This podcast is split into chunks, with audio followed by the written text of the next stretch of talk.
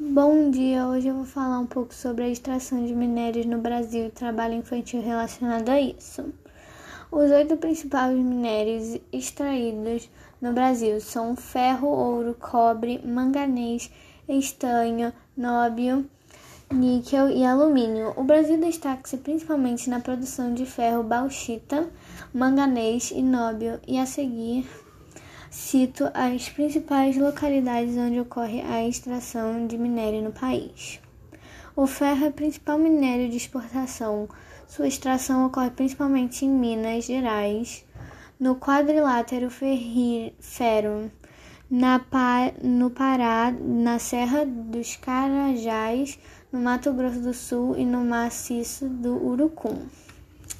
Em relação ao ouro, as principais minas de extração estão localizadas nos estados do Pará, Goiás, Mato Grosso e Minas Gerais, havendo também na Bahia, Amapá e Maranhão. E em alguns desses lugares ocorre trabalho infantil. O minério de cobre é extraído de minas que existem apenas nos estados do Pará, de Goiás e da Bahia.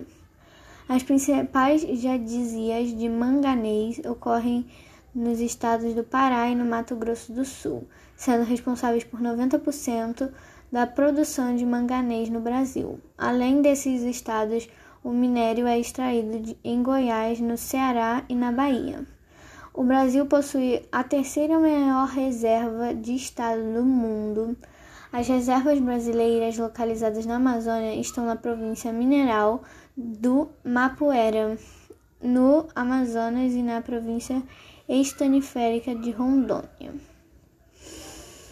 As maiores reservas ativas de nóbio no mundo estão no Brasil. Em segundo e terceiro lugar estão Canadá e Austrália. Os estados de Minas Gerais, Amazonas e Goiás são donos das maiores reservas nacionais.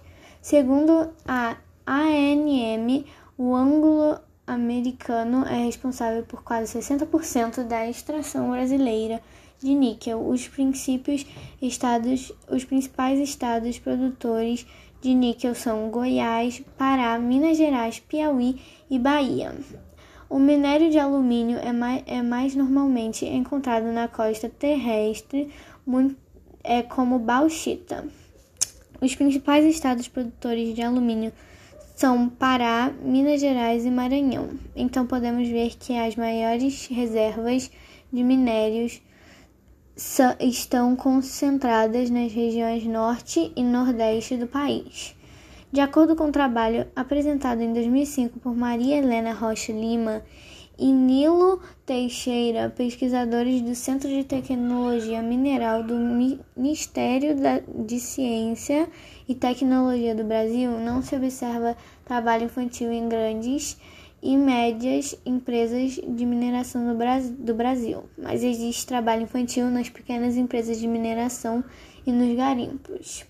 As atividades de mineração ou ligadas à mineração onde persiste o trabalho infantil são produção de carvão vegetal, produção de cerâmica e olárias e extração de pedra, areia, brita e argila. Carvão vegetal é, primeiro, é o primeiro passo da, na produção siderúrgica e detectou-se trabalho infantil em carvoarias dos estados do Amazonas, Pará, Amapá, Piauí, Pernambuco, Bahia e Espírito Santo.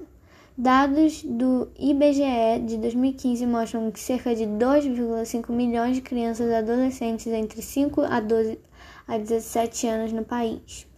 Os ambientes mal iluminados, sem ventilação, os jornais de trabalho longas, de, longas e dema, demais e a necessidade do esforço físico excessivo são algumas das causas de problemas de saúde das crianças vítimas do trabalho infantil relacionado à mineração. Além de causar fadiga crônica, é, podem ocorrer distúrbios do sono e problemas de irritabilidade. Nos garimpos ilegais de ouro pode haver também a contaminação pelo mercúrio, considerando o terceiro poluente mais tóxico à saúde humana. A queima do carvão libera uma função fumaça densa que pode causar problemas respiratórios e, além disso, a, as crianças podem ter outras doenças devido ao ambiente insalubre. Também sofrem mutilações por queimaduras devido às altas temperaturas dos fornos. Em carvoarias no Mato Grosso do Sul, Pará, Goiás, Mato Grosso e Tocantins ainda há crianças e adolescentes trabalhando. Eu acredito que há uma, que uma proposta alternativa para o trabalho infantil seria incentivar as famílias de, a deixar as crianças na escola, fazer fiscalização dos locais e punir as empresas que usam trabalho infantil. Esse foi meu podcast e até a próxima.